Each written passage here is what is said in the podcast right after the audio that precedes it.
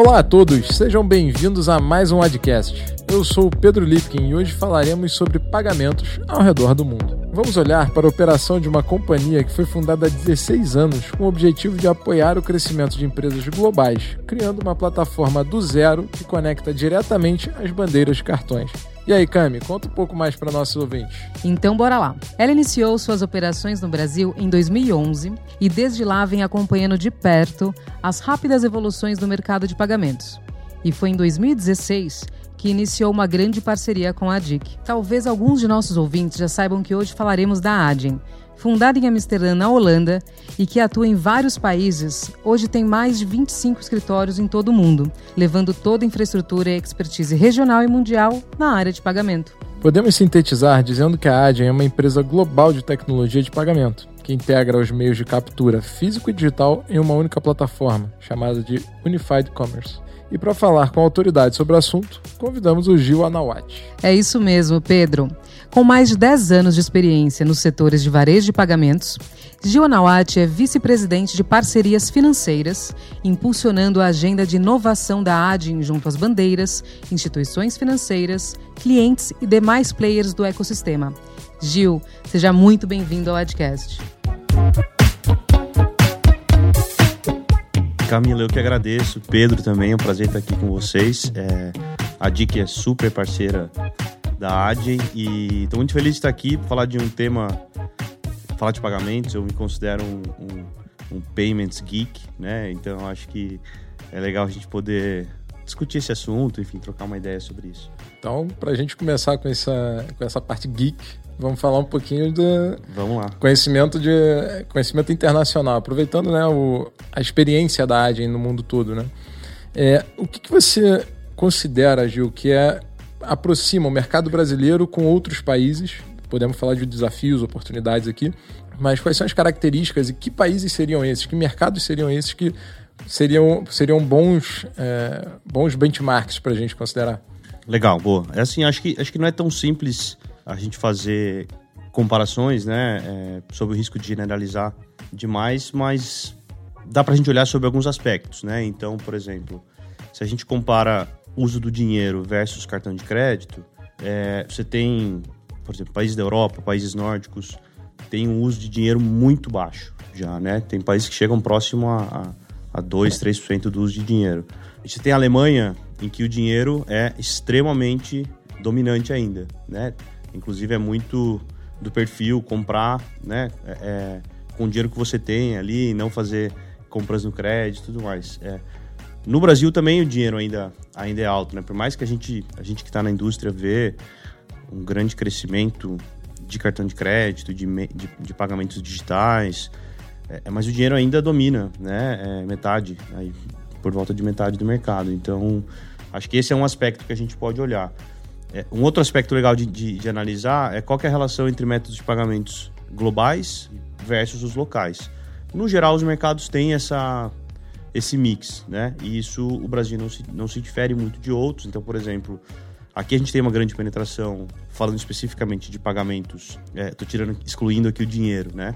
Mas a gente tem uma grande penetração de Visa e Mastercard, mas a gente também tem muitas bandeiras locais, né? Bandeiras que são mais fortes no Sul, que são mais fortes no Nordeste, que são mais fortes, né? A gente tem é, os, os vales refeições. Acho que a forma como, como a gente usa aqui é, é bem diferente, né? De alguns outros países. Você vê vale refeição no México também. Mas isso, isso é diferente, né? Por exemplo, no, no Reino Unido, Visa e Mastercard dominam o mercado, com praticamente 90% do mercado. É, nos Estados Unidos você também vê isso, apesar de você ter redes é, grandes redes locais também. Quando a gente olha, por exemplo, para a China, né? É, que é um mercado difícil e referência, que você vê as wallets, né? Você não vê é, é, as bandeiras como a gente conhece, né? É, a China praticamente pulou do dinheiro para essas wallets. Então, é, a gente pode considerar métodos de pagamentos locais. Né? Um outro aspecto ainda para olhar, acho, acho, que é a questão da, da, da, penetração, e aí olhando só do ponto de vista de, de pagamentos digitais, a penetração do mobile versus o, o, o website, o desktop. Né? É, o Brasil tem uma penetração muito grande de mobile se você comparar com outros países, né? Eu falei da Alemanha agora há pouco. A Alemanha é um país em, em que o desktop ainda também é muito forte, né? Então tem esses, esses contrapontos. Eu acho que talvez um único aspecto, é, um último aspecto para a gente olhar é a questão do, do a, sob a ótica de pagamentos online, a questão de risco e chargeback que a gente vê.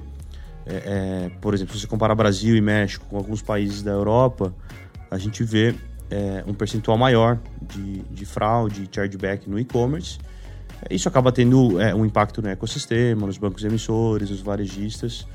Né? Então, resumindo assim, em alguns aspectos a gente é muito parecido com outros países, né? Eu acho que a questão, principalmente da, da desse mix de globais é, e locais e a questão de mobile versus desktop. Então, acho que esse seria um bom resumo. Então, Gil, é, entendo essa parte, né, que é diverso, mas tem as suas similaridades.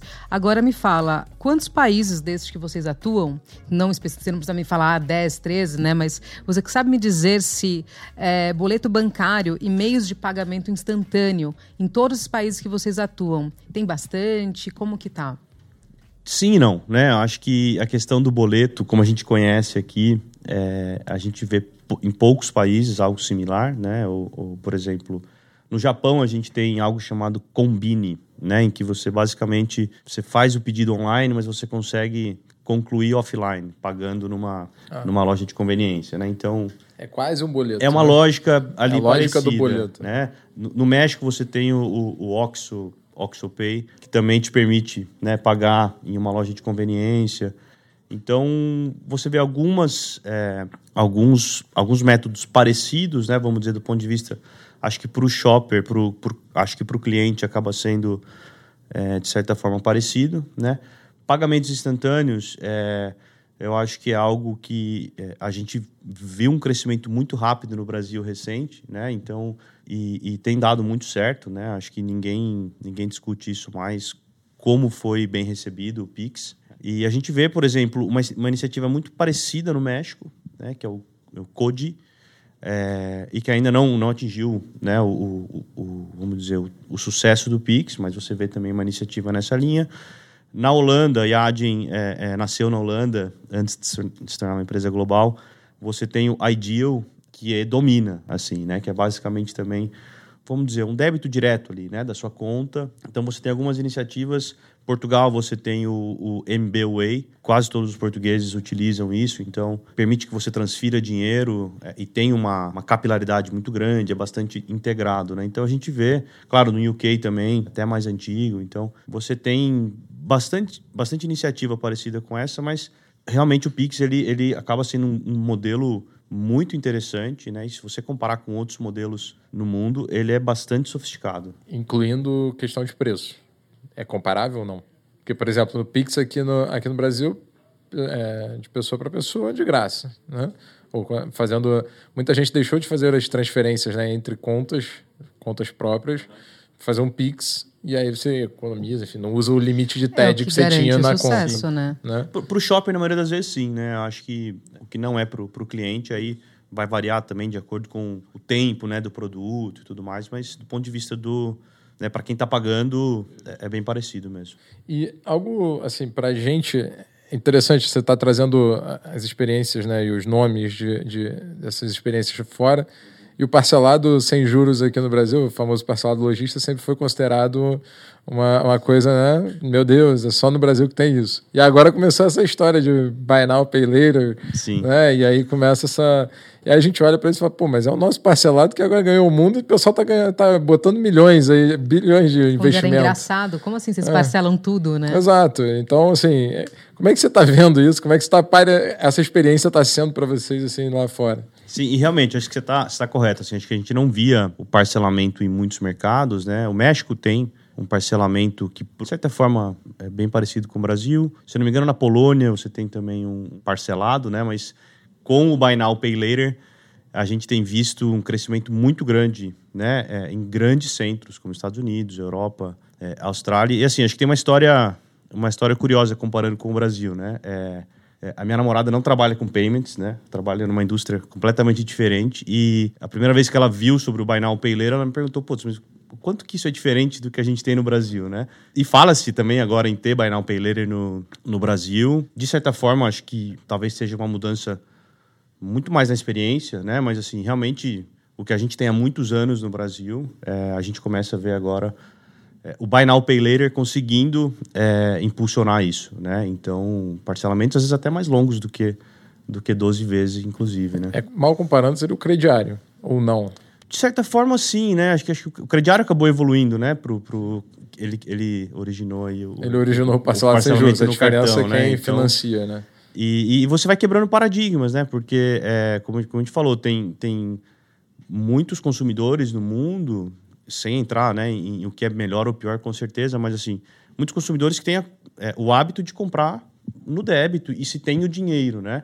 É, e quando você traz uma ferramenta boa de usar e prática, você começa a abrir muitas oportunidades, né? No sentido de, de um novo hábito de compra, né? Você, mudança comportamental é, mudança mesmo, comportamental. né? Então, isso a gente tem visto realmente crescer bastante. Uma alavancagem no poder de compra do, do consumidor, no fim Com certeza, dia, né? com certeza. Gil, você citou é, com esses exemplos né, de meios de pagamento pelo mundo diversos países onde vocês atuam.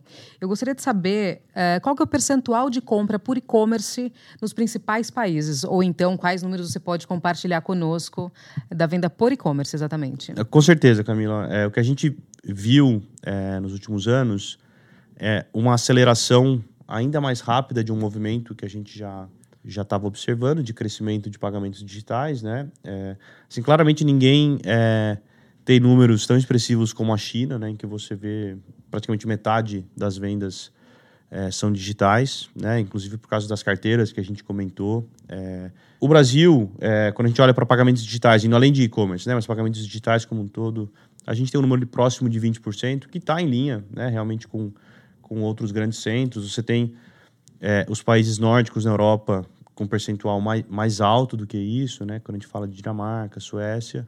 O Reino Unido também impressiona, né? É, acima de 30%, ali próximo de 35%, né? E acho que, além disso, assim, né? Acho que, além desses números já expressivos, é, é, crescido muito, a gente, vê, a gente vê ainda uma taxa de crescimento de dois dígitos, né? Nesses, nessa digitalização de pagamentos. Né? Então, no geral, cresceu muito, né? A gente vê uma participação crescente e continua esse movimento. Tem muita margem para continuar, né? Ainda tem uma distância para percorrer.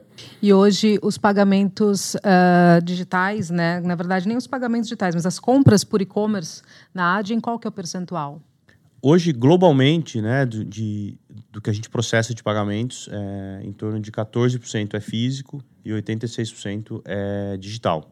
É, o que a gente viu, né, gente, em outros países, a gente tem visto também no Brasil, acho que aqui é onde a gente tem, a gente vê movimentos parecidos, é, e onde a gente tem conseguido ajudar bastante os clientes, né, porque quando a gente olha o número de 14% físico, é, não dá para olhar esse número sozinho, né, porque o que a gente tem observado é, por causa da mudança que os consumidores têm exigido, né, dos varejistas, de integração de canais, né, e eu costumo dizer, inclusive, os consumidores já vinham é, exigindo, né, os consumidores, vamos dizer, mais inovadores, que adotam tecnologia, eles já vinham exigindo essa mudança, né, é, essa, esse incremento de tecnologia, unificação de canais dos varejistas. E o que a gente viu nos últimos dois anos é que mesmo os consumidores que não é, impulsionavam isso acabaram também se adaptando, né? Porque eles também passaram a ser consumidores digitais. Então a gente já tinha os digitais e os outros que não tiveram opção e também passaram a comprar digitalmente. O que, que isso significa, né? É, para os nossos clientes, para os varejistas, é fundamental oferecer uma experiência muito fluida de compra, né? Então hoje a gente vê que os clientes querem ter é, como eu já comentei, muito controle na compra, muita conveniência. Isso significa comprar em loja, devolver pelo correio, né? Comprar é, e retirar em loja, comprar online e retirar em loja, né? Você tem muitas opções, né? Às vezes você está na loja, mas finalizar a compra pelo app. Isso significa para os varejistas uma necessidade muito grande de integrar os canais, né? E é onde a gente tem ajudado bastante é, os nossos clientes a fazer com que todos os pagamentos estejam conectados, independente do canal. Né? A gente tem uma tecnologia que a gente chama de Unified Commerce, que justamente para possibilitar que o cliente possa navegar em qualquer canal e você como varejista né, não, não perca nenhuma venda e consiga atender todo essa, esse dinamismo. Né? Puxando para o nosso mercado, né, você comentou, a gente, o mercado de pagamentos no Brasil cresce a dois dígitos consistentemente, né? É, isso traz oportunidades para empresas, para crescimento da empresa aqui, né? mas também de atração de empresas internacionais. Né? E a Adyen sendo uma empresa global, vocês têm atuado mais com empresas locais ou, tem, ou, ou ainda tem muitas tem muita empresa vindo, chegando aqui no Brasil? Ambos, né? Acho assim, Pedro, para o seu ponto, é, a gente é, veio para o Brasil, inclusive, com, com, com grandes clientes globais, né? Mas ao longo desse, dessa, nossa, dessa nossa jornada, a gente tem hoje trabalha com grandes players é, locais, né? A gente pode falar aqui Tokstok, a DPSP, Magalu, B2W, Via Varejo. E que eu acho, que eu acho que esses clientes têm em comum, né, independente se eles são globais ou locais, é, o que a gente entende é que eles estão buscando ter bastante controle do processo de pagamentos, né? estão entendendo é, pagamentos como algo muito estratégico, como algo, algo que realmente é um diferencial para o negócio. E, e, à medida que os clientes veem é, pagamentos como, como algo muito estratégico, que pode fazer a diferença no negócio, né? e é quando a gente consegue realmente ajudá-los. Então hoje o mix é bem, é bem balanceado é, e a gente busca é, ajudar os clientes que têm esse vamos dizer, essa, essa forma de abordar é, pagamentos. Né?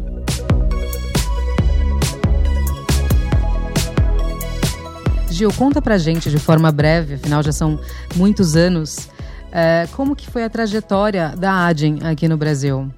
Claro, é, Camila, assim, a gente está há um pouco mais de 10 anos né, no Brasil, a gente chegou em 2011, inicialmente falei é, gente veio com alguns clientes que já eram globais, né? Clientes que, que estavam também vindo para o Brasil e a gente iniciou aqui uma oferta mais limitada, né? Nos primeiros anos, então a gente é, também pegou o momento em que o mercado estava se abrindo bastante, a gente observou isso é, crescendo e se sofisticando bastante. Ao longo dos anos a gente foi evoluindo nossa oferta, né? Para até onde a gente está hoje que é realmente o que a gente chama de, de é usando o termo mais comum que a gente utiliza, que é o full stack. Hoje a gente consegue ajudar é, os clientes com antifraude, adquirência garantindo que eles tenham controle de, de pagamentos de, de ponta a ponta, né?